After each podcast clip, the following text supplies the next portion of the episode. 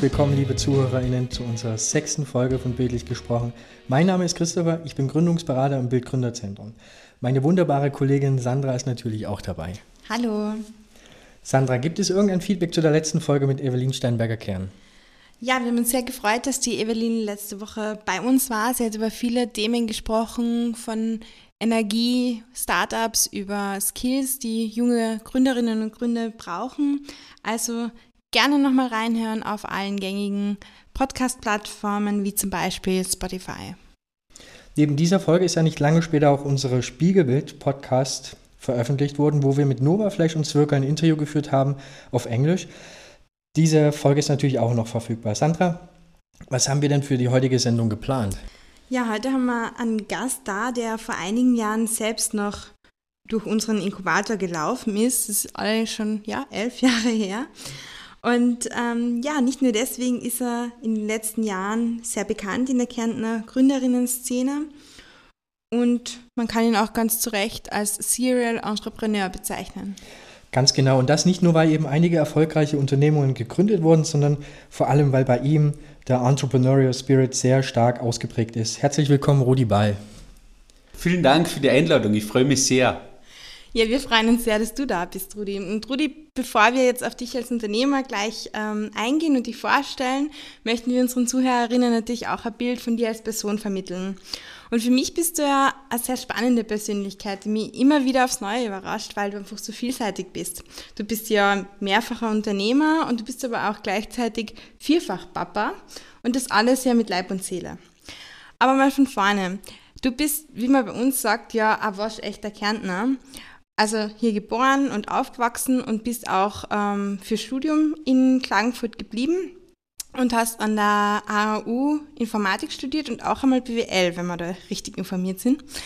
Und in der Vorrecherche ist uns auch untergekommen, dass dir ja BWL eigentlich nicht so zugesagt hat und Informatik war auch ein bisschen theoretisch und trotzdem bist du diesem Weg aber treu geblieben. Warum, wenn es dir ja eigentlich gar nicht so entsprochen hat? Ne, es, ist, es ist oft im Leben, du hast Erwartungshaltungen, die da nicht wirklich erfüllt werden äh, oder nur teilweise. Aber das ist meist eher ein Problem der Erwartungshaltung. Meine Erwartungshaltung an BWL war, dass ich da lerne, wie ein Unternehmen aufbaue und gründe und führe. Und das waren eigentlich die drei Sachen, die man nicht gelernt hat. Und das Gleiche war bei Informatik. Ähm, meine, meine, meine Erwartungshaltung war zu lernen, wie baut man Software, die Menschen brauchen. Und das war halt am Anfang sehr viel Mathematik und sehr viel Theorie und erst später im zweiten Abschnitt ist es dann in die Richtung gegangen, die mir dann mehr zugesagt hat.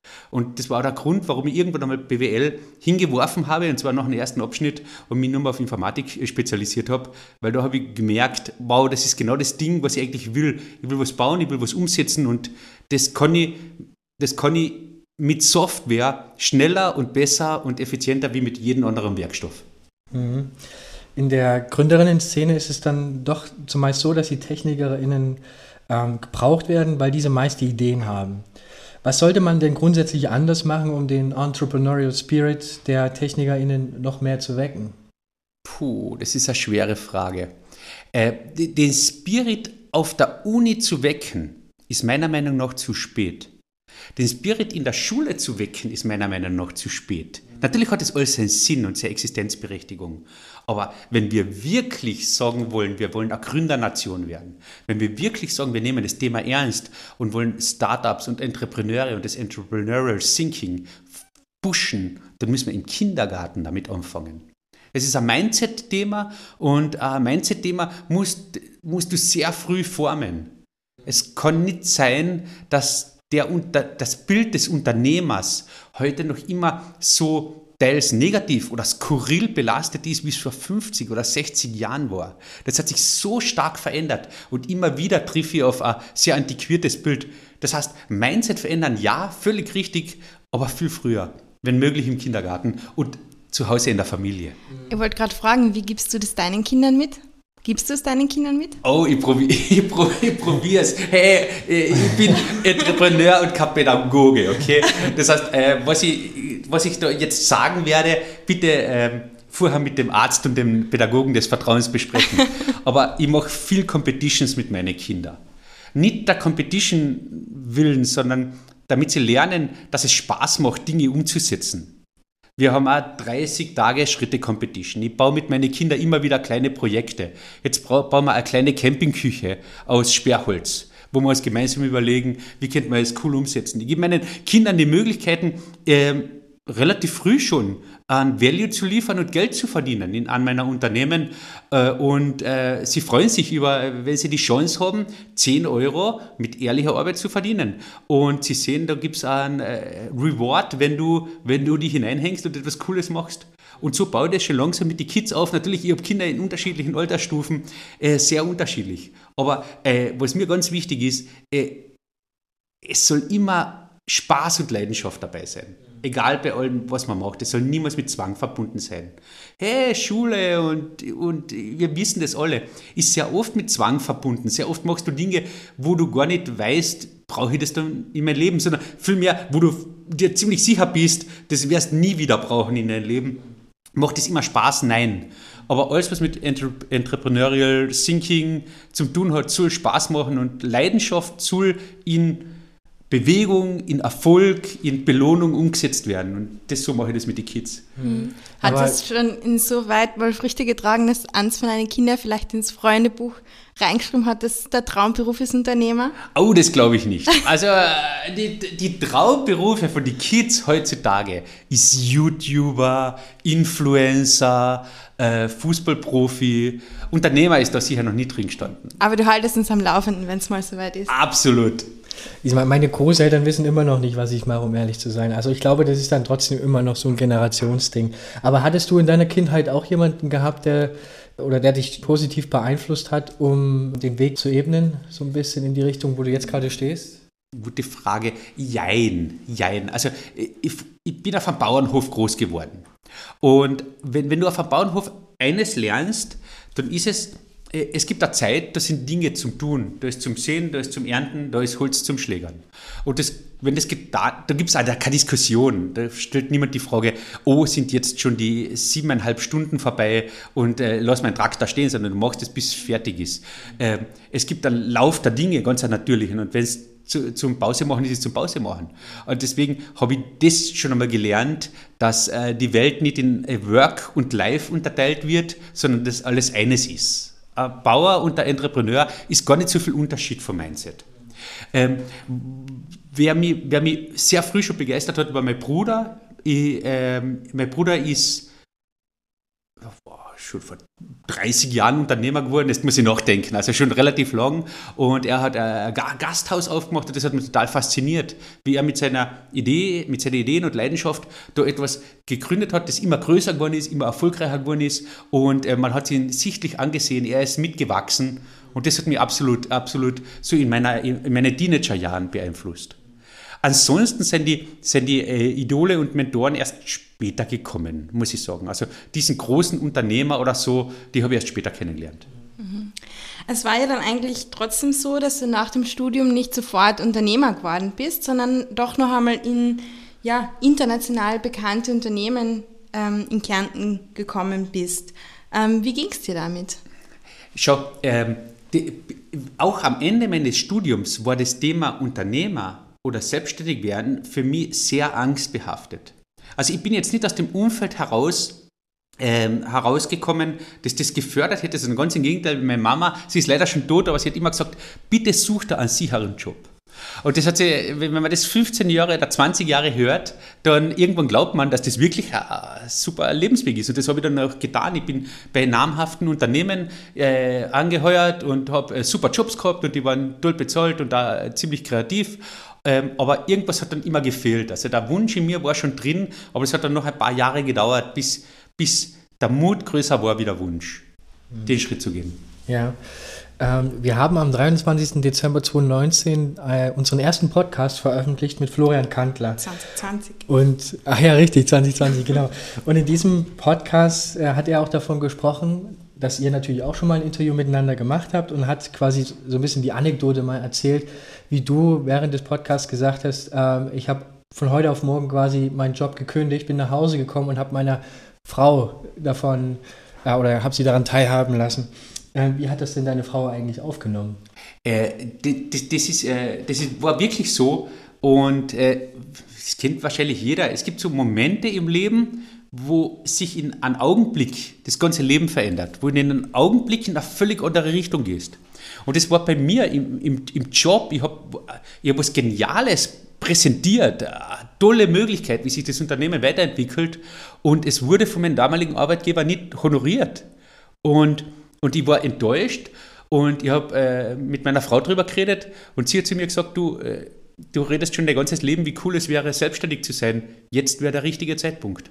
Und am nächsten Tag habe ich gekündigt. Und das ist meine Founding Story. Also voll unspektakulär eigentlich. Und ich werde meiner Frau ewig dafür dankbar sein, dass sie damals die richtigen Worte gefunden hat. Und ich sage das heute jedem Gründer, jedem Gründer.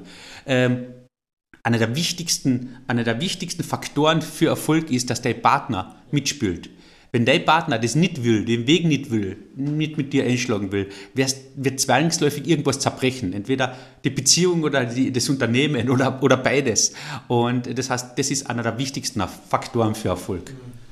Das heißt, sie hat dich da gut bestärkt. Aber war das denn wirklich so von heute auf morgen bis dann gleich am nächsten Tag ja, mit der Kündigung in die, in die Firma gegangen? Am nächsten Tag habe ich gekündigt, aber ich habe noch nie mein Leben gekündigt. Hey, ich war da nicht so erfahren. Also es war jetzt nicht so die klassische Kündigung, sondern ich bin halt hinein und habe erklärt, dass ich das nicht will. Und da hat er gefragt, ist das jetzt eine Kündigung? Und ich habe gesagt, ja, ich glaube schon, muss ich irgendwas unterschreiben. also es war eher eine botscherte Kündigung. Also ist du eigentlich gar nicht darauf vorbereitet jetzt? Nein, überhaupt nicht. Ich habe auch keine Gründungsidee noch gehabt. Du hast einfach so gekündigt, beschlossen, ja, genau. ich werde jetzt selbstständig, aber ja, mit genau. was? Ja, genau. Hat dir das ja, was ge gebracht, also quasi Zeit freizuräumen oder sich bewusst dafür zu entscheiden, ich nehme jetzt mir Zeit, um mein erstes Unternehmen zu gründen? Ne, Zeit. Ähm, damals hat es so, so coole Programme wie das UIG oder so noch nicht gegeben. Die, die Zeit war eher äh, äh, das Verhältnis von Bankkonto und monatlichen Aus Ausgaben, der Quotient. Das waren die Monate, die mir zur Verfügung gestanden sind. Es waren relativ wenige und ähm, ich bin ein kreativer Mensch, ich habe mich auf meine Kreativität verlassen, habe dann gleich, und das war ein sehr kluger Schritt von mir, äh, den Kontakt zum Bildgründerzentrum gesucht und damals noch mit dem Stefan Oberhaus mein erstes Gespräch geführt und er hat mir gesagt, hey, du brauchst eine Gründungsidee, damit wir die aufnehmen können. Und äh, Wochen später bin ich mit einer Gründungsidee gekommen. Ja. Würdest du behaupten allgemein, dass es in Kärnten noch ein bisschen anders zugeht und, und vor allem, wenn es darum geht, äh, die Komfortzone zu verlassen, also quasi Jobgarantie weg und, und Gründung, äh, um das eigene Vorhaben umzusetzen, wenn man das jetzt mal mit anderen äh, Regionen Österreichs vergleicht? Das ist eine schwierige Frage. Die kommt oft. Ist Kärnten anders? Schau, natürlich bin ich relativ viel unterwegs, beruflich und auch privat und ich rede mit vielen Gründern. Ähm, ist der Kärntner per se bequemer oder komfortzonenverhafteter? Denke ich nicht. Denke ich nicht. Der Kärntner ist wahrscheinlich im Durchschnitt, also ich vermute im Silicon Valley, ähm, sei mal, äh, im Durchschnitt gleich intelligent, gleich, gleich stark, gleich gewillt. Ähm, es ist eventuell das Mindset, das uns, das uns ähm, davon abhält, davon abhält, ein stärkeres Gründerland zu werden. Das Mindset. Und an dem müssen wir arbeiten als Kärntner. Vielleicht, vielleicht bräuchten wir äh, vielleicht bräuchten wir in Kärnten sowas wie, wie in Oberösterreich in Florian Gschwandner, dieses eine Rollmodel, das, das jeden Gründer oder jeden Studenten oder jeden Schüler zeigt, oh, das ist der Typ aus der Nachbarschaft, der ist, den kenne ich von früher, das ist ganz ein normaler Typ und hat es geschafft, seine Firma richtig groß zu machen und richtig was Cooles auf die Beine zu stellen. Also vielleicht brauchen wir den Kärntner Florian Schwandner. Mit Bitmovin haben wir das natürlich. Also ähm, liebe Grüße an die Jungs von Bitmovin. Ihr seid sensationell. Bitte tritt jetzt mehr in die Öffentlichkeit und seid mehr präsent, damit die jungen Leute da draußen sehen, hey, es ist möglich. Man muss nicht nach Berlin und man muss nicht in Silicon Valley. Man kann von Kärnten aus die Welt erobern. Ja, ähm, du hattest es vorhin erwähnt, quasi. Du bist also äh, ins Bildgründerzentrum gegangen, hattest noch keine Idee und eine, eine, geringe Zeit später bist du wiedergekommen und hattest dann die erste Idee und das war Wortstark. Worum ging es da? Das war ein Software-Tool. Das war die Idee für ein Software-as-a-Service-Tool zur Analyse von Kommunikationsflüssen. Ähm, ich habe ich hab ein, ein oder eineinhalb Jahre zuvor eine Ausbildung gemacht als Wirtschaftstrainer und Coach Und über diese Coaching-Ausbildung bin ich über die Kraft der guten Fragen gestolpert. Die mir heute, ich bin heute auch sehr dankbar, dass ich diese Ausbildung gemacht habe, obwohl ich nie in, dem, in der Branche gearbeitet habe. Aber das habe ich nebenbei gemacht, das hat mich total fasziniert und wollte dieses, dieses, die richtigen Fragen stellen, um damit Bewegung zu erzeugen, in Software gießen. War ein bisschen ein verkopfter Ansatz und äh, die Software war ganz nett, aber, aber äh, war wirtschaftlich nicht besonders erfolgreich. Sagen wir mal so ganz nett. Mhm. Also aus wirtschaftlichen Gründen gibt es das Unternehmen heute nicht mehr oder war die Idee? Du, ähm, es hat, es hat ein paar Gründe, warum es das Unternehmen heute nicht mehr gibt. Erstens, äh, die, diese Software, hätte man sie weiterentwickeln und pushen können? Ja. Hätte es Erfolg werden können? Ja. Mir hat aber damals ein bisschen mehr Vergangenheit aus, aus dem Bereich Verkehr und Mobilität eingeholt und ich bin dann von einem ehemaligen äh, Geschäftspartner gefragt worden, ob man nicht über das Thema Elektromobilität nachdenken wollen gemeinsam. Wir haben da ein Konzept entwickelt und ohne da jetzt an tiefer eingehen zu wollen, ähm, das hat mich die nächsten vier Jahre beschäftigt. Ähm, ich, mein Unternehmen ist von einer Person auf acht Personen gewachsen und wir haben da sehr viel im Bereich Elektromobilität und Mobilität gemacht, Software und Beratung. Und irgendwie hat mir dann meine Ausbildung und mein altes Leben dann stärker vereinnahmt und wir sind noch viel stärker ins Thema Mobilität und Software hineingewachsen, um dann uns weiterzuentwickeln in Richtung Smart City. Und das war dann der Anfang von Symvaro. Also 2010 äh, war dann diese wortstarke Idee so, so nicht, mehr, nicht mehr am Radar, dass wir oder dass ich mir entschieden habe, das Ganze erstens äh, umzufirmieren, ein neues Unternehmen, das rein auf das Thema Smart City und Software sich spezialisiert. Und das ist dann Symvaro geworden. Mhm. Symvaro, um was geht es da jetzt nochmal? Also für jene, die Symvaro eben noch nicht kennen, kannst du das dann vielleicht nochmal ganz kurz erklären? Ja, Symvaro entwickelt Software für Wasserversorger. Wir sind äh, im deutschsprachigen Raum das führende Unternehmen, wenn es um Prozesse rund um den Wasserzähler geht. Das ist vor allem Ablesung und Zählertausch und liefern da einen breiten Fächer an unterschiedlichen Software-Tools rein für Wasserversorger. Das sind Gemeinden, das sind Städte, Wasserwerke, aber auch sowas wie Wasserverbände. Und wir sind in Österreich und Deutschland tätig und äh, machen heuer den Schritt ins nicht deutschsprachige Ausland. Also Sivaro ist, vielleicht kommen wir später noch dazu, echt eine geile Success Story. Sehr cool. Ähm, und du bist natürlich jetzt über diesen Weg von den Smart Cities auf Simvaro oder auf diese Wasserzähl, ähm, auf den Wasserzählprozess, den Simvaro heute abbildet, gekommen. Ähm, war das einfach Teil dieser Smart City-Überlegungen oder hat es irgendein anlassbezogenes Problem? Hat dir das Haus zum Beispiel genervt? Hat es irgendeinen Anlass gegeben? Äh, die, die, oder meine Gründergeschichte basiert nicht auf Pläne. Also ich habe schon viele Pläne gemacht und Businesspläne so, aber die, die überleben das nächste Monat meistens nicht. Sondern es ist eine Aneinanderreihung an Zufällen und Ereignissen, die vielleicht keine Zufälle sind und so entwickelt sich ein Unternehmen. Also ich sehe das als sehr dynamischen Prozess. Und wir haben das Thema Smart City das Thema Smart City ist sehr groß. Wir haben damit begonnen, unterschiedliche Projekte für unterschiedliche Kunden zu machen. Im Bereich Mobilität, wir haben das E-Bike-Fahrradverleih der Stadt Graz gebaut. Wir haben für Energieversorger Plattformen gebaut. Es war immer Software für unterschiedliche Elemente der Smart City, bis hin zur Bürgerbeteiligung, Bürgerintegration. Und irgendwann haben wir ein erstes Projekt gemacht für einen Wasserversorger. Das ist aus einem persönlichen Problem oder einer Herausforderung von mir entstanden. Ich, ich habe das Wasserzählerableseblatt meiner Gemeinde bekommen. Und es hat mich so irritiert, weil das undigital war. Und ich habe dann mit meiner Gemeinde gesprochen, wie, wie läuft das bei euch? Und habe gesehen, da gibt es einen riesen Demand äh, für Digitalisierung, was wunderbar ist. Habe dann das Gespräch gesucht mit der Stadt Villach und wir haben da ein erstes Projekt gestartet, Zählerstandsübermittlung mit dem iPhone. Und das war ein Erfolg und auf diesen Erfolg aufbauend haben wir dann ein zweites Projekt gemacht und wir sind ein bisschen hineingewachsen in diese Branche.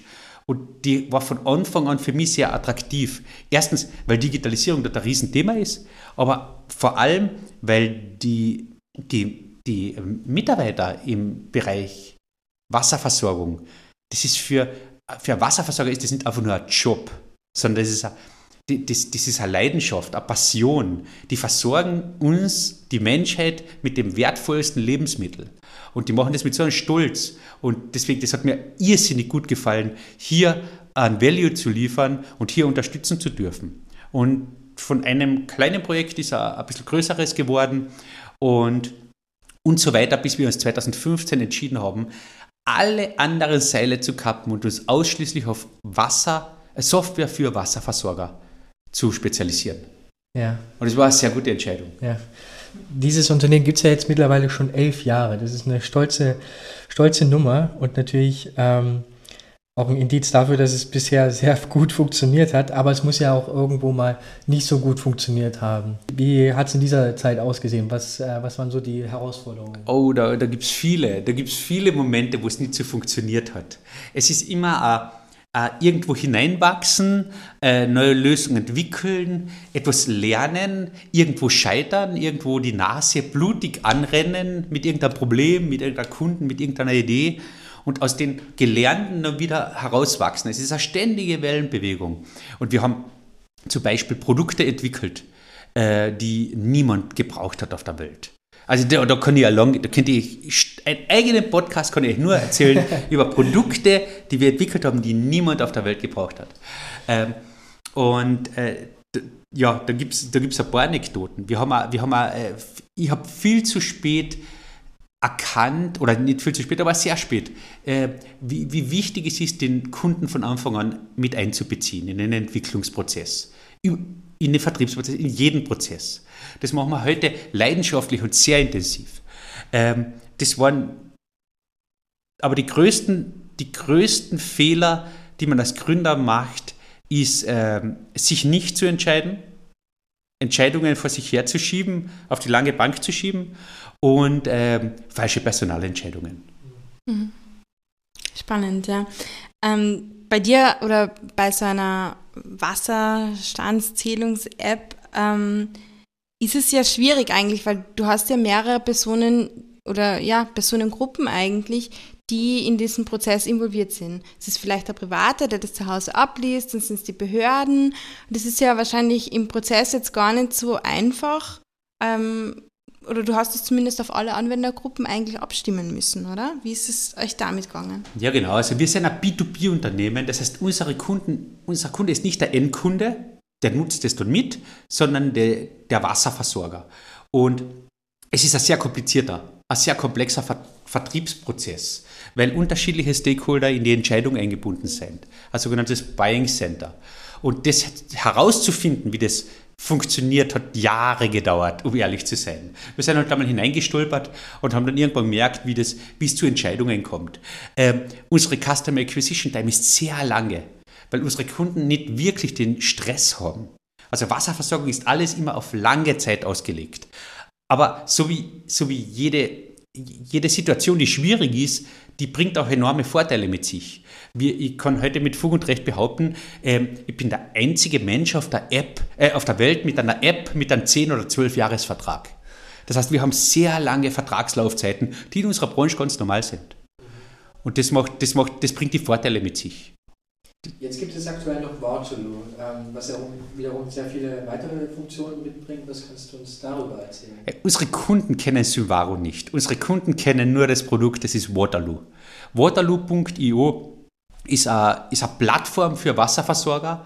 Alles Software as a Service, alles Cloud-based, wo ich die Kernprozesse rund um den Wasserzähler äh, digital verwalten kann, abwickeln kann. Das ist ein, das ist ein äh, sehr modernes Management Center für die Verwaltung mit sehr vielen Schnittstellen in Verrechnungssysteme bis hin zu SAP. Das ist eine sensationelle äh, App-Lösung am Tablet für den Monteur vor Ort. Die ganze Zettelwirtschaft fällt weg und das spart enorm viel Stunden und Fehler und Kopfweh unsere Kunden. Und das ist äh, eine Möglichkeit, den Bürger zu integrieren in unterschiedlichsten Arten. Wir haben eine Telefonhotline, wir haben die App, die man vielleicht kennt, wir haben aber auch eine Weblösung, wir haben eine Scanlösung. Also wir haben ein Ökosystem aufgebaut für Wasserversorger, wo sich jeder unserer Kunden sein, sein, äh, seine Pralinenschachtel zusammenstellen kann, wie er es will. Unterm Strich ist es aber trotzdem eine Plattform, eine einheitliche Plattform, die nicht für jeden Kunden customized wird, sondern nur angepasst in der Software.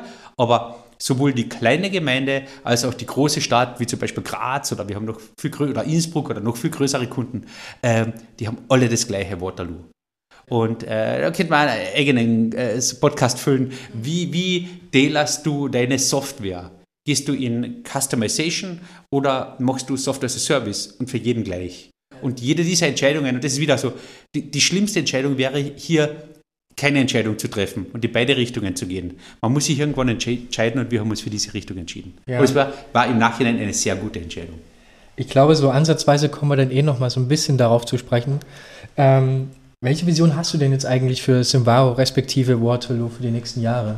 Oh, ähm, das erste ist, wir entwickeln uns von einem One-Product-Unternehmen zu einem Ökosystemunternehmen. Mein großes Vorbild ist hier Zoho. Vielleicht kennt ihr ja Zoho. Zoho ist ein indisches Unternehmen, das ein CRM anbietet ähm, und für, für eine Zielgruppe, das sind kleine und mittlere Unternehmen, viele Tools für viele Probleme, die alle untereinander kompatibel sind. Und rund um eine fixe Zielgruppe, und das ist in meinem Fall Wasserversorger, die haben verschiedene Herausforderungen und Probleme. Das ist eine ist das, das ganze Thema um die Zähler, Metering. Ein anderes ist der demografische Wandel. Ein drittes ist die äh, Temperaturerhöhung, die durch den klimatischen Wandel von sich geht. Ein viertes ist der Fachkräftemangel und die Wasserqualität und, und, und. Also ihr könnt jetzt lang weiterreden. Und rund um diese Zielgruppe und die Herausforderungen dieser Zielgruppe bauen wir unterschiedliche Lösungen auf. Wir haben im ersten Lockdown im März 2020 begonnen, eine weitere Lösung für Wasserversorger zu bauen, die ein akutes Problem löst. Das ist das Thema Eigenüberwachung und haben im dritten Lockdown das dann gelauncht. Also das ist unser Corona, unser Corona-Produkt, wieder gemeinsam mit Kunden entwickelt, ähm, seit 11. Jänner verfügbar und eine weitere super Erfolgsstory zu in diesem, in diesem Waterloo-Universum. Also Waterloo für Eigenüberwachung ist das neue, das neue Ding. Und so werden wir jedes Jahr ein oder zwei neue Produkte für unsere Kunden herausbringen, die ihr Leben einfacher machen. Cool, da kann man nur gratulieren. Und Sie merken schon, dir gehen die Ideen nicht aus, ah. wie man das noch ergänzen, erweitern und noch erfolgreicher machen kann. Ähm, aber trotzdem hast du quasi noch Zeit, gleich noch ein Unternehmen zu gründen, nämlich äh, Great Big Value. Und das schätzen wir natürlich im Bild auch sehr, weil das für uns eine Möglichkeit ist, wie du unseren Gründern ähm, ja, deine Erfahrung und deine Hilfen eigentlich auch zur Seite stellen kannst. Und ähm, ja, vielleicht kannst du uns kurz erzählen, worum es darum geht. Sehr gern, sehr gern. Ähm, mit Corona hat sich einiges verändert. Und im ersten Lockdown war ich da noch pessimistischer, als ich es heute bin. Aber äh, vielleicht, vielleicht ganz kurz zurück in der Zeit. 2000, ich, führe, ich führe die Subaru sehr visionsgetrieben. Und 2018 habe ich eine Vision äh, an die Wand geworfen, die hieß, jeder aus unserer Zielgruppe kennt uns persönlich. Obwohl ich das präsentiert habe, hat einer meiner Mitarbeiter gesagt, wie meinst jeder? Und ich habe gesagt, jeder, jeder. Jeder, jeder heißt bei uns 8000 Wasserversorger. Was für Möglichkeiten hast du, dass die 8000 Wasserversorger persönlich kennen? Das ganze Social Media und so, das kannst du alles knicken. Du hast im Endeffekt nur mal zwei Möglichkeiten. Die erste ist, du setzt dich ins Auto und besuchst sie persönlich. Was wir auch tun. Ich habe ein Vertriebsaußendienstteam in Österreich und eines in Deutschland. Aber 8000, das dauert relativ, relativ lange. Die zweite Möglichkeit ist, du greifst zum Telefonhörer und stellst die persönlich vor. Das war dann unsere Entscheidung. Wir haben uns sehr schnell entschieden und haben ein kleines Contact Center aufgebaut, wo wir wirklich Profis aus der Telefonbranche äh, angestellt haben. Äh, parallel dazu jemand, der uns per E-Mail Automation hilft, um da, um da diese 8, mit diesen 8000 Wasserversorgern ins Gespräch zu kommen. Das war ein Riesenerfolg und wir sind 2020 40 Prozent gewachsen. Nicht nur wegen dieser Strategie, aber die war auf jeden Fall ein absoluter Beschleuniger in diese Richtung. Jetzt äh, im ersten Lockdown habe ich das Gefühl gehabt, die Art und Weise, wie Vertrieb und Sales passiert, wird sich für immer ändern. Ich habe dieses, dieses Gefühl gehabt, diese, diese Türen, die uns jetzt jahrelang so offen gestanden sind, werden sich für immer schließen. Und habe mich entschieden, meinen ganzen Vertrieb neu zu strukturieren. Weg von Direct Sales hin zu Vertriebspartner. War wieder mal so eine relativ schnelle Entscheidung mit vielen Konsequenzen. Und eine Konsequenz war, dass ich mein Contact Center habe freisetzen müssen. Aber gutes Ende, am nächsten Tag in mein neues Unternehmen einzustellen. Das ist die Great Big Value. Mit der Great Big Value biete ich, biete ich Unternehmen zwei Dinge an. Das erste ist, Du möchtest mit deiner Zielgruppe in Kontakt kommen, mit der gesamten Zielgruppe. Wir helfen dir dabei. Und wir haben da so eigene Methoden und Mechanismen, wie das einmal schneller oder langsamer geht. Funktioniert sensationell. Das Zweite, was viel spannender ist, was wir bei der Subaru auch schon äh, durchgespielt haben, ist, was machst du, wenn du eine Idee hast und nicht weißt, ist das jetzt nur ein Hirngespinst oder ist das wirklich das Next Big Thing? Wie testest du eine Idee am Markt? Und äh, wir haben wir haben, und da kommt wieder meine Coaching-Ausbildung äh, da, dazu von damals. Äh, mit den richtigen Fragen kriegst du die richtigen Antworten. Auf eine schlechte Frage kriegst du immer eine Antwort, mit der du nichts äh, anfangen kannst. Aber auf eine gute Frage kriegst du eine Antwort, die dir dabei hilft, als Unternehmer den nächsten Schritt zu setzen. Und wir haben sehr viele Telefonate gemacht und Kunden oder Nicht-Kunden gefragt, was sie davon halten. Und so haben wir ein Gefühl gekriegt, wow, das ist ja eigentlich ein sensationelles Tool zum Testen von Geschäftsideen. Das bieten wir jetzt in der Great Big Value professionell an. Wenn jemand eine Geschäftsidee hat und eine Zielgruppe hat, bringen wir die zwei zusammen. Also die Welt der Fiktion, das ist die Geschäftsidee, und die Realität, das ist die Meinung des Kunden, bringen wir auf eine sehr direkte Art zusammen. Wir machen hunderte Interviews teilweise, stellen, ich sage immer, intelligente Fragen, wobei intelligent heißt nicht obergescheit, intelligent heißt Fragen, wo du als Entrepreneur mit der Antwort etwas anfangen kannst und eine Entscheidung treffen. Und haben hier, haben hier angefangen, eine Geschäftsidee-Testmaschine aufzubauen. Und ich möchte nicht allzu viel spoilern, aber Great Big Value wird in die Richtung stark expandieren. Wir werden das Thema stark weiterentwickeln mit eigener Software, mit zusätzlichen Mitarbeitern. Und es kommen immer mehr Unternehmen zu uns, aber auch Gründerzentren, die sagen, hey, äh, lasst uns doch eine Geschäftsidee testen, lasst uns eine Hypothese testen, lasst uns ein MVP testen und jetzt haben wir das erste Mal eine fiktive Idee, wo es noch gar nichts gibt, nicht einmal PowerPoint, getestet und wir testen sie zuerst und schauen uns dann die Ergebnisse an und dann entscheiden die Gründer, gehen wir den nächsten Schritt oder nicht.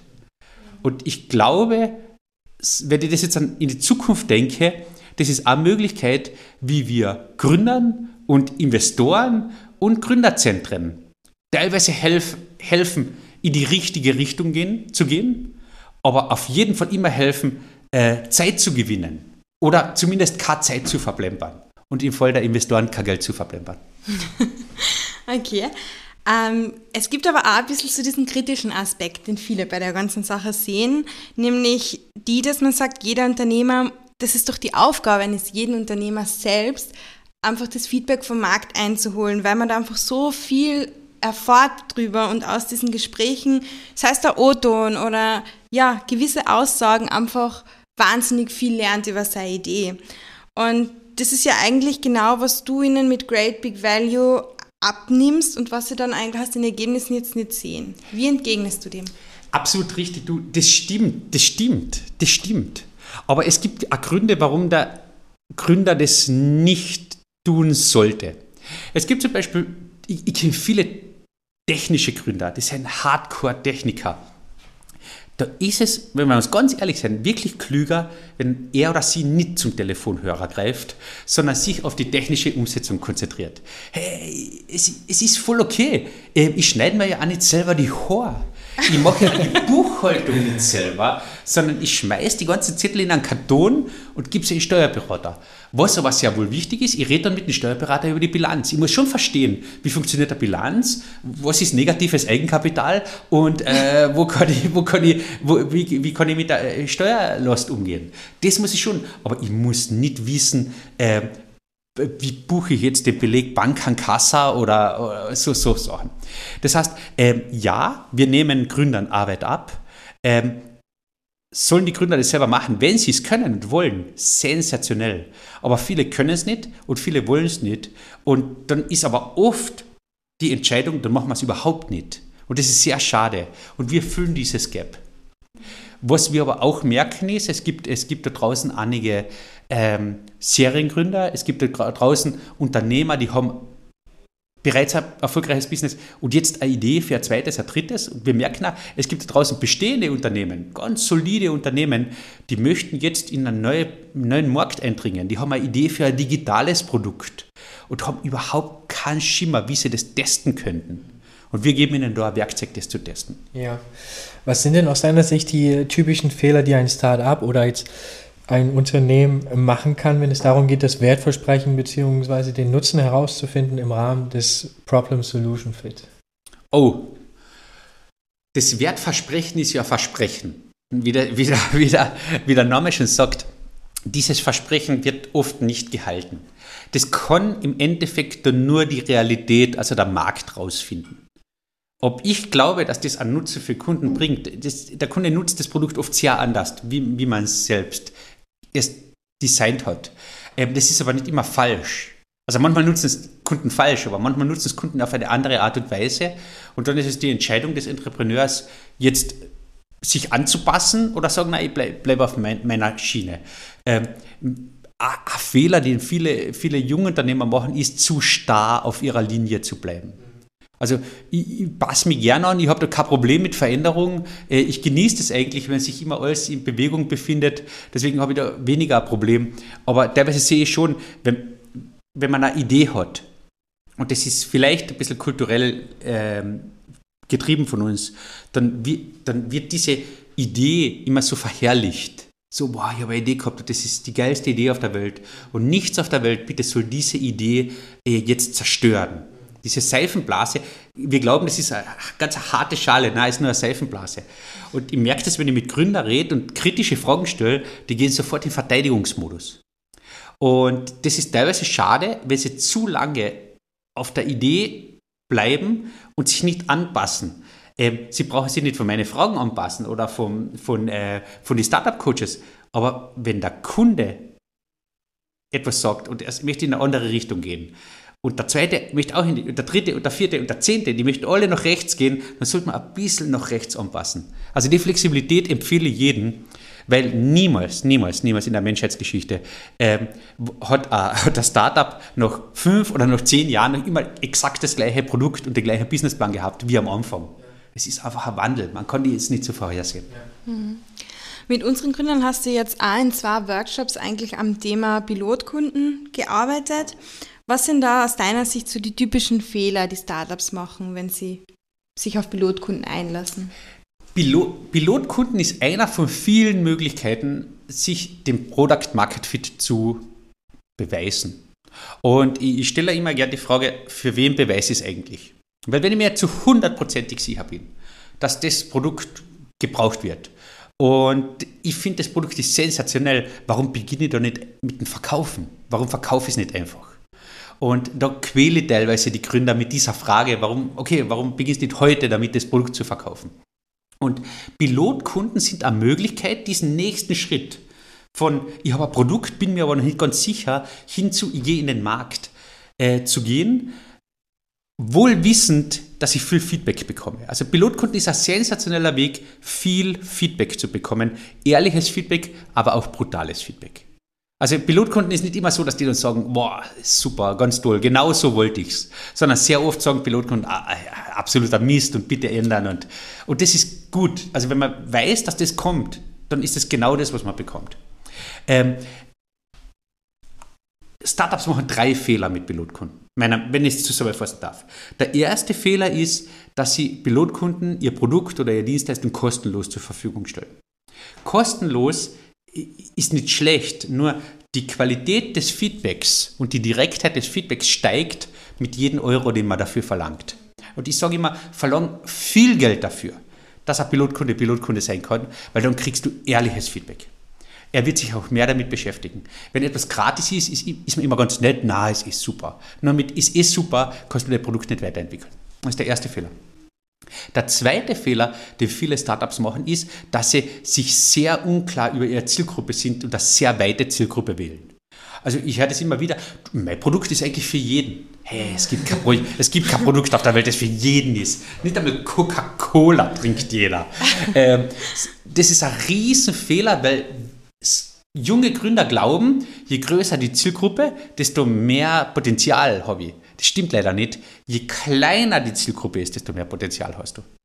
Und der dritte Fehler äh, ist eigentlich eine Krankheit, ich sage immer, das ist die größte Krankheit unter Gründer, äh, Kundenphobie. Kundenphobie ist diese fürchterliche Angst, zum Telefon zu greifen und an jemanden aus der Zielgruppe anzurufen und sagen, hallo, ich bin ein junger Gründer und ich habe eine coole Idee, darf ich Ihnen die präsentieren. Und äh, die, diese Kundenphobie, die merkt man dann, wenn äh, Startups sagen, na, also wir machen das nicht übers Telefon, sondern wir nutzen das für Social Media oder Empfehlungen. Das ist, ist, ist, nicht, das ist keine Social Media Strategie und keine, keine Recommender Strategie, sondern das ist Kundenphobie. Und es ist diese fürchterliche Angst, zum Telefon zu greifen. Und die muss man überwinden. Es hilft nichts. Äh, oder oder äh, bei der GPV, bei der Great Big Value anrufen. Das geht auch. Ich persönlich sehe jetzt aber auch immer so ein bisschen die Gefahr, dass wenn ein Startup jetzt zu sehr auf äh, das Feedback äh, eines Pilotkunden eingeht, ähm, dass man dann auch so ein bisschen zu sehr in das Projektgeschäft abdriften kann. Ja. Wie vermeidet man das? Äh, indem die Anzahl der Pilotkunden größer ist als eins. Also wenn, wenn, wenn du einen Pilotkunden hast, hast du ein Problem. Per Definition. Es wird eine Lösung für diese eine Person sein. Und äh, wir, bei Subaru haben wir zum Beispiel die Regel 10 Pilotkunden, ist Untergrenze. Und möglichst vermischt. Alles, was darunter ist, äh, hast einfach immer die Gefahr, dass du eine Lösung für einen machst und, der, und eine Person ist niemals repräsentativ für eine Branche. Es sind zehn auch nicht repräsentativ für eine Branche, nur die Wahrscheinlichkeit ist viel höher. Man muss da ein gutes Gleichgewicht finden zwischen Anzahl der Pilotkunden und wie viel Zeit man investieren möchte und wie viel Zeit man sich gibt dann fürs Feedback. Aber äh, ganz ehrlich, unter 10, unter 10 ist äh, zu wenig. Ja. In der Regel ist es ja dann auch so, dass man vor dem Erreichen des Product Market Fit, also da gibt es ja verschiedene Anzeichen dafür, die Kosten möglichst gering halten sollte. Sobald man aber das Product Market Fit erreicht hat, ähm, sollte man versuchen zu skalieren und ähm, ne, zu investieren, um die Skalierung natürlich zu gewährleisten. Ähm, stimmst du dem grundsätzlich so zu?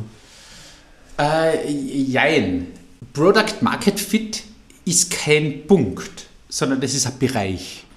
Und du bekommst irgendwann einmal in diesem Bereich, wo Kunden bereit sind, dein Produkt zu kaufen. Aber mit jedem weiteren Kunden merkst du, äh, ah, das fehlt irgendwie noch. Da gibt es noch etwas, was sich diese Kundenschicht erwarten wird. Es gibt nicht den Kunden, sondern du merkst, unterschiedliche Kunden springen am Anfang an und entwickeln sich weiter. Vielleicht werden sie immer größer. Also du kriegst als ersten Kunden, jetzt in meiner Branche, ähm, springen kleine Gemeinden eher auf wie große Städte. Nur irgendwann kommen die großen Städte und die haben neue Anforderungen und da hast du eben noch keinen Product Market Fit. Und bis du nicht ganz rechts in diesem Bereich bist, wo, wo der Markt dein Produkt oder deine Zielgruppe dein Produkt akzeptiert, ähm, bin ich sehr vorsichtig mit, äh, mit investieren und skalieren. Skalieren ist geil, aber investieren ist, ist schwierig, weil wo kommt das Geld her?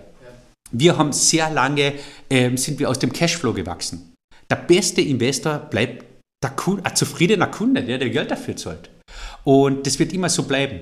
Und je, je weiter man den Moment hinausschieben kann, wo man Investor an Bord holt, desto äh, weiter sollte man hinausschieben. Einerseits, weil es äh, dir als Gründer viel Freiheit gibt und andererseits, weil es natürlich äh, die Valuation des Unternehmens maßgeblich erhöht. Jetzt könnte ja eigentlich in der Pilotkundenphase auch herauskommen, dass es einfach keinen richtigen Product Market Fit gibt. Was würdest du in so einer Situation machen? Geschäftsmodell nochmal überarbeiten, Idee wegschmeißen, auch wenn die Technologie vielleicht gut ist? Gibt es da aus deiner Sicht Methoden, die man anwenden kann, irgendwas, was man machen kann, um sich nochmal vielleicht neu zu öffnen, über andere Anwendungsfälle, Zielgruppen nachzudenken? Weil man ist natürlich auf diese eine Idee eingeschossen. Ja, ich weiß, das ist ja das Problem. Also der ganz alte Rudi wäre sehr lange auf dieser Idee geblieben. Das war ja seine Idee und hey, jede Idee, die aus meinem genialen Kopf entspringt, muss ja wahnsinnig genial sein. Da ist der Markt vielleicht noch nicht so bereit. Das höre ich oft, der Markt ist noch nicht bereit. Na, du hast ein Produkt entwickelt, das niemand braucht. äh, also der alte Rudi wäre oben geblieben. Der, der, der, der, äh, der Subaru Rudi, äh, hätte angefangen, mit vielen Kunden zu sprechen und herausfinden, warum es nicht greift. Und in den vielen, vielen Gesprächen, persönlichen Gesprächen mit Kunden, ähm, wäre man da schon drauf kommen, ah, da müssen wir ein bisschen weiter nach rechts, ein bisschen weiter nach links das Produkt anpassen. Und der Great Big Value Rudi hätte nicht einmal mit der Entwicklung angefangen, bevor er die Idee getestet hätte. Und wenn du die Idee testest und du merkst, wow, das ist genau das, was braucht der Spüren, die Demand vom Markt, erst dann beginne ich mit der Entwicklung. Das heißt, ich drehe das um und hole den Kunden immer näher zu mir, bis hin zur Idee und bis hin vor, vor das Produkt. Und erst wenn ich, erst wenn ich ein Proof of Concept habe, dass, dass dieses Produkt gebraucht wird, erst wenn ich Pilotkunden habe, erst dann überlege ich einmal, an Softwareentwicklung zu denken. Also das ist da ganz der neue Rudi. Das heißt, ich probiere es immer weiter nach vorne zu ziehen. Ja. Wenn, wir, wenn wir das jetzt nochmal ganz kurz und grob zusammenfassen, Zunächst geht es also darum, erstmal den Problem-Solution-Fit zu finden, also die Entwicklung ähm, des Wertversprechens in den Fokus zu rücken. Das sollte eben optimalerweise untersetzt sein mit Feedback vom Markt durch Umfragen, Beobachtungen und so weiter. Daraufhin erfolgt die Validierung der Kundinnen, im Zuge dessen auch die Akquise erster Pilotkunden. Und dann, wenn man merkt, okay, Product Market Fit ist da, geht es geradewegs auf das Business Model Fit zu. Ähm, Habe ich da irgendwas vergessen? Ja, gut. Du hast, äh, du hast, äh, du hast Du hast etwas ganz Wesentliches vergessen.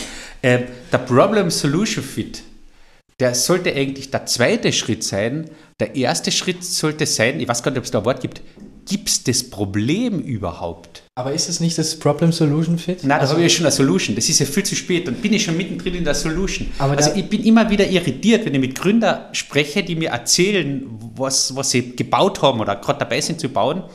Und ich stelle dann die Frage, okay, welches Problem löst es? Und dann kommt das große Fragezeichen über den Kopf, äh, pf, äh, Effizienz. Äh, meistens haben die Gründer kein Problem, äh, das sie lösen, sondern sie haben zuerst eine Lösung und dann suchen sie ein Problem. Ja. Und ich empfehle jeden Gründer, dreht das um, sucht einfach mal ein Problem da draußen. Ein Problem findet man, indem man mit Menschen Kaffee trinkt. Aber da schließt sich jetzt für mich ein bisschen der Kreis, äh, über den wir am Anfang gesprochen haben, das ist nämlich das von der Uni aus, weil an den Universitäten natürlich schon tolle Technologien, sehr neuartige Technologien entwickelt werden, die dann auch teilweise hier zu uns kommen, aber es gibt halt die Anwendung nicht. Und dann muss man sehr verkrampft natürlich nach der Anwendung suchen. Sehr das ist richtig. einfach schade, weil die Technologien hier durchaus sehr großes Potenzial haben. Absolut, aber schau, das ist, das ist eine philosophische Frage, wie, wie ein Entrepreneur gestrickt ist. Für mich ist das total weird, eine Technologie zu nehmen und sich dann zu überlegen, wo, wofür könnte ich sie brauchen. Da, kommt, da kommen so Sachen raus wie äh, Tinder für Hunde und äh, Blockchain für äh, Gartenzwerge. Naja, oder auch äh, Bitmovin. Na, das ist, da ist das Problem schon da gewesen. Aber das die Technologie Problem. aus der Uni entstanden eigentlich in erster Linie. Absolut. Hey, Natürlich auch über Projekte entwickelt. Aber Sehr richtig, aber die Technologie ist nicht per se als Technologie entstanden und dann wurde eine Lösung dafür gesucht, sondern das Problem Videodecoding, das war schon da. Und das war schon, das war schon bewusst. Und das Problem war von Anfang an völlig klar bei Bitmovin, das sie lösen. Also ich sehe das trotzdem immer noch als quasi Prozess, ja, Problem Solution Fit. Das heißt, ob jetzt nun zunächst mal äh, die Lösung schon gleich da ist oder vielleicht nicht, dann vielleicht aber das Problem gleich da ist. Aber das ist ja genau der Prozess, äh, mit dem man sich dann quasi befassen muss. Das heißt, in diesem Prozess versuche ich dann natürlich den, das Wertversprechen oder den Nutzen so herauszustellen, dass ich genau diesen Fit oder diesen Match finde letzten ja. Endes. Ne? Genau. Ähm, hat das bei dir damals alles auch so, so reibungslos funktioniert? Also ich meine, das hattest du jetzt ja schon mehrfach erwähnt bei, ähm, bei Simbaro beziehungsweise bei Watchdog oder wie auch immer. Ähm, hattest du ja auch einen anderen Ansatz ge gewählt, hattest du auch schon gesagt. Ähm, wie hattest du dann aber für dich so, so ich sag mal, dein Problem Solution Fit im Endeffekt für dich herausfinden äh, reibungslos hat es nicht funktioniert. Also der Anfang war wirklich fürchterlich, weil ich, weil ich, weil ich meiner Meinung nach das Pferd von der falschen Seite aufgezäumt habe. Ich habe eine Lösung gehabt und habe dann ein Problem gesucht. Und, und dann habe ich, äh, nein, ich habe eine Lösung gehabt und dann noch Menschen gesucht, die das Problem haben.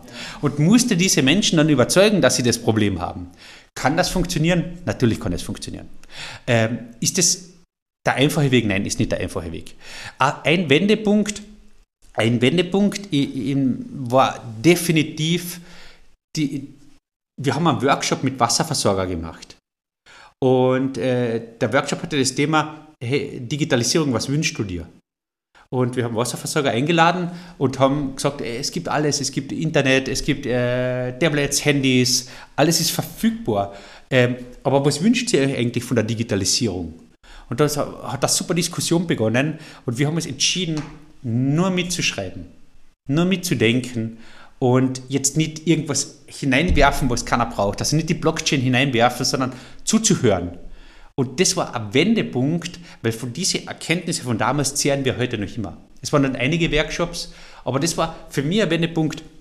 Hör den Kunden zu, hör dir sein Problem an und bring eine Lösung für das Problem. Und nicht weniger, aber auch nicht mehr. Wir neigen dazu, wir Techniker, sofort eine mega große Lösung zu sehen. Aber das Problem ist noch nicht so groß. Das Problem ist so groß, 10 cm groß und die Lösung sollte auch 10 cm groß sein. Und wenn sie 11 cm groß ist, ist es oft mehr Verwirrung wie Nutzen. Denk mal an Excel. Wir, wir, wir beherrschen ein Promille der Funktionen in Excel und es schreckt viele Menschen ab. Und alles, was wir brauchen, ist äh, fett, farbiger Hintergrund und Superbögen. ja. ja. Deswegen ist Google Sheet so erfolgreich. ja. Äh, an dieser Stelle unseres Podcasts ähm, fragen wir unseren Interviewpartner dann immer noch nach äh, einer Fuck-Up-Story. Ähm, hast du uns für heute eine mitgebracht? Also eine Fuck-Up-Story, wo wir vielleicht im Nachhinein oder wo du im Nachhinein nochmal drüber schmunzeln kannst und jetzt auch quasi mit, ne, ruhiger, mit ruhigem Gewissens auch ähm, darüber reden darfst und kannst. Ja, ja pass auf, ich habe ich hab, ich hab eine. Ich, hab eine. Äh, äh, ich, ich habe in den Anfängen von Subaru ein Produkt erdacht. Das nannte sich die Bürgermeister-App. Meine Idee war folgende. Ähm, ich war sehr viel unterwegs, draußen im Vertrieb und habe mit Kunden gesprochen. Es waren sehr oft Bürgermeister. Und ich habe mir gedacht, wie praktisch wäre das, wenn es eine eigene Bürgermeister-App geben würde. Ähm, das ist nichts anderes wie ein WhatsApp für Bürgermeister. Du kannst direkt Fragen stellen oder Anregungen, er kann direkt mit dir kommunizieren, kann aber alle seine Bürger erreichen. Das war die Grundidee. Und ich hatte von Anfang an nur Gegenwind. Äh, mein Team hat gesagt, ah, ah, wir wissen nicht. Der Vertrieb hat gesagt, ah, wir wissen nicht. Sogar Bürgermeister waren skeptisch. Aber ein, zwei Bürgermeister haben gesagt, hey Bürgermeister, ich bin Bürgermeister, klingt gut, kaufe ich. Und die war da so fixiert auf die Idee und ich habe die wirklich ein Jahr durchgeprügelt. Mein ganzes Team musste das entwickeln. Website hat super ausgeschaut, hat super funktioniert und dann bin ich auf den Markt hinaus und ich habe ein paar Lizenzen verkauft. Aber ich merkt, das Ding ist nahezu unmöglich zu verkaufen.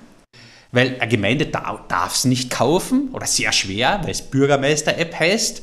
Der Bürgermeister kauft sie privat. Politische Parteien waren wenig interessiert und das habe ich dann jahrelang von mir hergeschoben. Zwei oder drei Jahre. Und es war ein harter Kampf und ich habe da tausende Stunden meines Lebens hineingesteckt in ein in, in einen Gedanken von mir, wo ich das Gefühl gehabt habe, wow, das ist so genial. Das, ist, das wollte niemand. Niemand wollte es. Mein Team, ich entschuldige mich bei meinem Team, die wollten es nicht. Äh, die meisten Kunden wollten es nicht. Ähm, und irgendwann musste ich das Baby dann töten. Ja. Und äh, kill, your, kill Your Darlings ist nicht leicht. Und dieser Moment, wo ich entschieden habe, okay, wir, wir, wir rufen alle Kunden an und sagen, gibt es nicht mehr und äh, löschen es, nehmen es aus den App Store raus. Äh, das war, das war äh, eine harte Niederlage. Aber war auf jeden Fall ein fettes, fettes Learning für mich, nie wieder ein Produkt ohne den Kunden zu entwickeln. Ja. Mhm. Ja, ist eigentlich eher ein total schöner Abschlusssatz. Oder wolltest du noch eine Frage dazu stellen? Nein, überhaupt nicht. Danke. Dann würde ich sagen, wir gehen noch äh, zu unserer letzten Kategorie über, wo, man noch, wo man ein bisschen was Persönliches über die erfahren wollen. Und zwar nennen wir dir einfach zwei ähm, Begriffe und du entscheidest dich für den, der dir mehr entspricht. Also so entweder oder. Okay. Okay, also entweder, wenn man es jetzt nach Corona wieder darf, Afterwork Bier oder Spritzer? Bier. Ich mache weiter. Netflix oder Buch? Beides. Beides. Ich lese viel. Entweder oder. Nein, das ist, das ist unfair. Also ich lese sehr viel, aber ich schaue gern irgendwas auf, auf, auf Netflix. Äh, Buch. Was hat mehr Wert, beziehungsweise was machst du mehr? Also was hat mehr Wert für dich, Buch lesen oder Netflix schauen, beziehungsweise was machst du mehr äh, oder intensiver? Ich, ich, lese viel mehr als Netflix. Ja. Aber wenn ich mal was auf Netflix anschaue, ey, in dem Moment ist das besser. okay, cool. Ähm, Camping oder Hotelurlaub? Camping. Camping. See oder Burg? Berg. Ach, Berg. See oder, See oder Berg, Berg. Berg. Okay. Ähm, und abschließend vielleicht noch, äh, bist du Langschläfer oder früher Vogel? Früher Vogel. Auch im Büro immer? Erster im Büro? Na, das ist gerade mit Homeoffice ist schwierig, aber ich stehe meistens um 5 Uhr auf. Wow. Ja. Und dann direkt? Ja, weißt du, ich, ich habe Kinder, also ich werde ja geweckt sehr oft, also 5 Uhr, 5.30 Uhr, dann eine Stunde Sport oder eineinhalb und dann beginnt Wow. eh schon der Tag. Mir, mir ist ja aufgefallen, dass du auch Neujahrsvorsätze hast. Ähm, das heißt, das präferierst du auch eher als jetzt quasi ständige Optimierung, dann lieber Neujahrsvorsätze, oder? Neujahrsvorsätze sind, äh, in, Unangetastet. ja, ich habe es ein bisschen anders, aber ich, ich nutze immer die Zeit, die Weihnachtsfeiertage, um so meine äh, Langfristziele und Mitfristziele, ich, ich, ich habe so niedergeschriebene Ziele, die zu überarbeiten. Aber ich habe schon gemerkt, einmal im Jahr ist zu wenig und ich habe das in, jetzt in meine in meine wöchentliche Routine eingebaut Ja. und arbeite eigentlich wöchentlich dran. Und, aber zu Neujahr, da hat man einfach viel Zeit, sich über so Sachen Gedanken zu machen. Absolut, ja. Ja, cool. Gibt es noch offene Fragen? Gibt es noch was, was du den Zuhörerinnen mitgeben möchtest? Äh, absolut. Äh, Und zwar jeder, der das Gefühl hat, er, es würde ihm Spaß machen, ein eigenes Startup zu gründen. Jeder, der das Gefühl hat, äh, es wäre der richtige Weg für ihn, da darüber nachzudenken, soll unbedingt einmal ins Bildgründerzentrum kommen, ein Gespräch suchen und sich diesen alternativen Lebensweg anschauen, was es da für Möglichkeiten gibt, was es für Förderungen gibt, für Unterstützungen gibt, weil Unternehmer sein ist die geilste Lebensform der Welt. Das Schönes Abschlusswort. Ich glaube, da auch. können wir nichts mehr hinzufügen. Vielen lieben Dank, Rudi, dass du da warst. Vielen Dank. Danke für die Einladung. Danke sehr. Jetzt, wo uns Rudi Ball verlassen hat, Sandra, dann können wir ja kurz mal unser Bullet Journal durchgehen. Ich besonders fand es sehr inspirierend, wie er eben von einem Projekt zum nächsten ähm, sich da durchgeschlagen hat, wobei aber eben, wie gesagt, die ersten dann nicht so funktioniert haben, wie er sich das vorgestellt hat. Aber genau das stellt aus meiner Sicht eben auch so diesen Entrepreneurial Spirit heraus, den Rudi Ball hat und den es dann wahrscheinlich auch benötigt für die vielen Kinder da draußen. Und diesen Ansatz von ihm fand ich eben auch sehr toll, dass man eben schon von Kindes an versuchen sollte, diesen Entrepreneurial Spirit mit auf den Weg zu geben. Sehr schöner Gedanke auch, finde ich. Also mein Merksatz, den ich mir für heute aufgeschrieben habe, ähm, ist, dass der beste Investor ein zufriedener Kunde ist. Das hat er nämlich wortwörtlich so gesagt. Und es hat sich ja heute sehr viel eigentlich darum gedreht, dass der Kunde ein enorm wichtiger Feedbackgeber ist zum einen, aber auch in Wirklichkeit der Geldgeber. Ja, das war für mich der wichtigste Punkt heute. Und ich bin auch schon gespannt, wie unsere Gäste nächste Woche das sehen. Da haben wir nämlich den Alexander Windbichler von Annexia und gemeinsam mit Philipp Hungerländer, dem Gründer von Hex, zu Gast, die sich ja vor kurzem eigentlich zusammengetan haben. Und ich bin schon sehr gespannt, was die uns über ihre Zusammenarbeit erzählen können. Da bin ich auch ähm, sehr gespannt. Ich freue mich schon sehr darauf. Unsere Podcasts sind natürlich wie im typischen Rhythmus auf allen gängigen Plattformen verfügbar und äh, alle relevanten Shownotes zu dieser Folge findet ihr natürlich in den Shownotes. Okay, herzlichen Dank. Schön, dass ihr da wart. Danke, ciao.